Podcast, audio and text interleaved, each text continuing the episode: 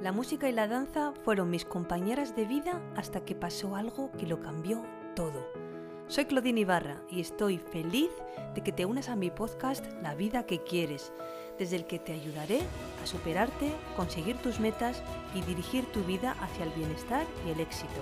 Si quieres saber más sobre mí y sobre mi trabajo, visita mi web claudineibarra.com. Todo pasa por algo y si estás aquí acompañándome, espero que sea para que los próximos minutos te ayuden a acercarte a la vida que quieres. ¿Cuánto se podría discutir sobre el tema que te traigo hoy? Vamos a hablar de escribir a mano frente a hacerlo en un teclado. A mí me parece que esto es casi ese eterno debate entre lo que valoran nuestros abuelos y lo que nosotros hoy creemos que es un atraso. Eh, seguro que tú tienes tu propia opinión y experiencia sobre lo que te gusta más o sobre lo que te funciona. Yo te voy a contar la mía y además te voy a aportar datos que quizás te hagan replantearte las cosas. Yo he estado en los dos extremos. Siempre me ha encantado escribir y además cuando yo era pequeña normalmente no teníamos tampoco la, opción. Eh, crecimos como niños en los colegios con nuestros cuadernos, con nuestras fichas y enviando incluso cartas, que te pasabas las tardes enteras escribiendo esa carta a un familiar, a un amigo, y luego te ibas al buzón a echarla y saboreabas ese momento de que llegara a su destino. Bueno, pues eh, con todo eso he crecido yo y eso se te va quedando grabado de alguna manera. Además siempre me ha encantado escribir, he tenido mi diario, y para mí la escritura ha sido pues una forma de, evadirme y algo que hacía que me, me llenaba de, sensaciones buenísimas. Aunque reconozco que eh, según se fue imponiendo la tecnología, yo ya caí en sus redes. Y la verdad es que el teclado también me ha sacado de muchos apuros. Eh, en mi época del conservatorio, eh, cuando estudiaba danza, pues eh, ya el, ordenador era algo imprescindible si querías entregar el trabajo de turno, si querías avanzar en, las eh, asignaturas teóricas y, la verdad es que era bastante difícil eh, elegir otra forma de hacerlo. Pero en la mayoría de los casos tampoco creo que pudiera elegir entre una forma y otra. Cuando mm, se tiene opción de elegir, me decantaría por el papel, siempre que no, no apremiara el tiempo o otra excusa. Y, la verdad es que mm, escribir eh, pues tiene algo mágico que no lo podría sustituir por escribir en el teclado. Pero en cualquier caso creo que no hace falta descartar una cosa para imponer otra. Cada uno debe ser consecuente y acorde con, su estilo de vida y optar por lo que le facilite y le ayude a vivir mejor, sin olvidarnos de que a veces anteponemos las prisas, la productividad, la inmediatez, ante lo creativo, la calma, el disfrute, sin más. Pero ¿por qué es tan importante escribir a mano? Porque cuando escribes a mano participas en un proceso en el que estás dando forma a tus pensamientos sobre una hoja de papel. Esto es imposible conseguirlo con la tecnología.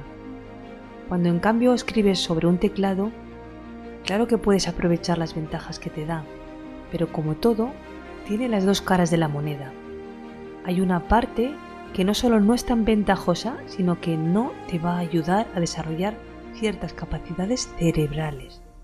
Porque cuando escribes a mano, se estimulan las capacidades neuronales más complejas y se ejercita el cerebro en mayor medida que hacerlo con un teclado.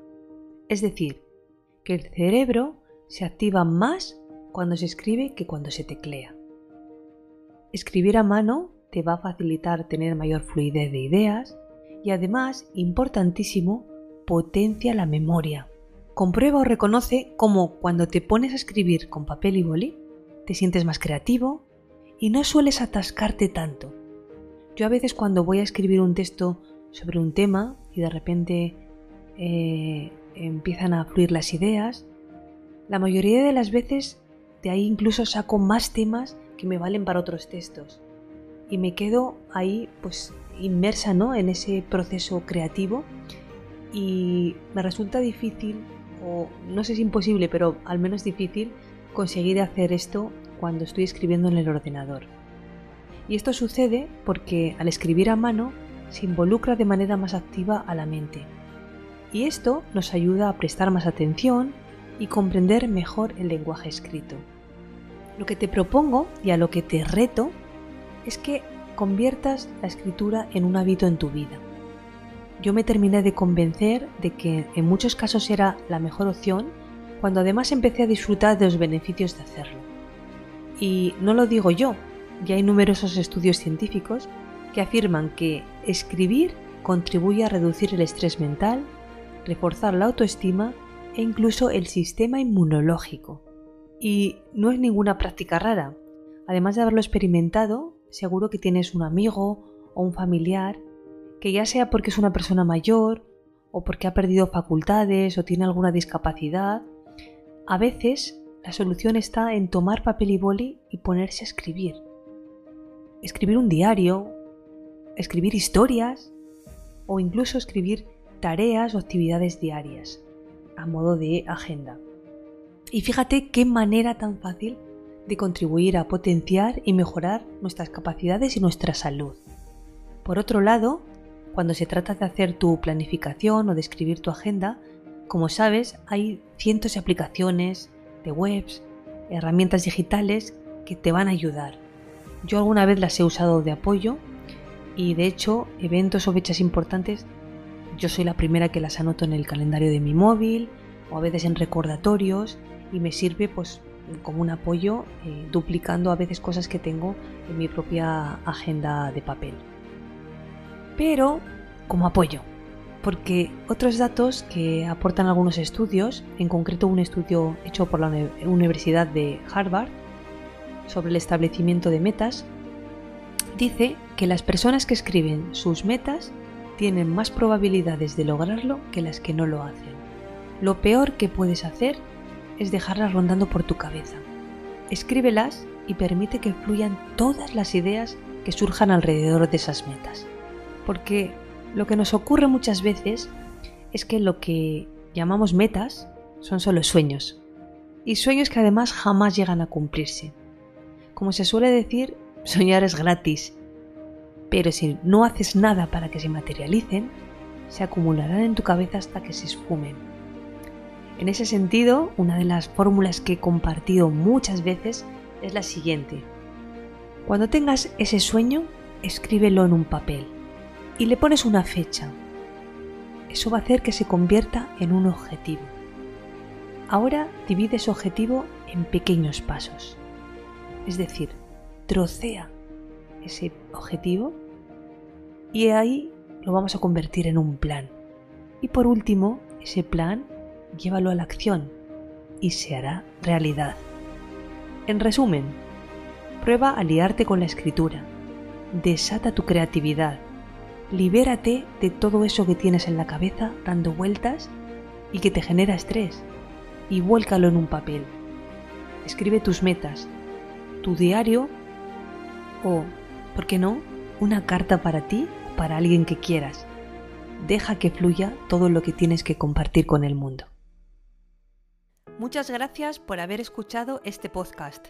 Si te ha gustado, me ayudarías mucho dejándome un comentario, una reseña o compartiéndolo con personas que creas que les puede servir. Puedes escribirme a través de mi web claudineibarra.com y en mi cuenta de Instagram claudine.ibarra. Te espero en el próximo episodio para seguirte inspirando a crear la vida que quieres.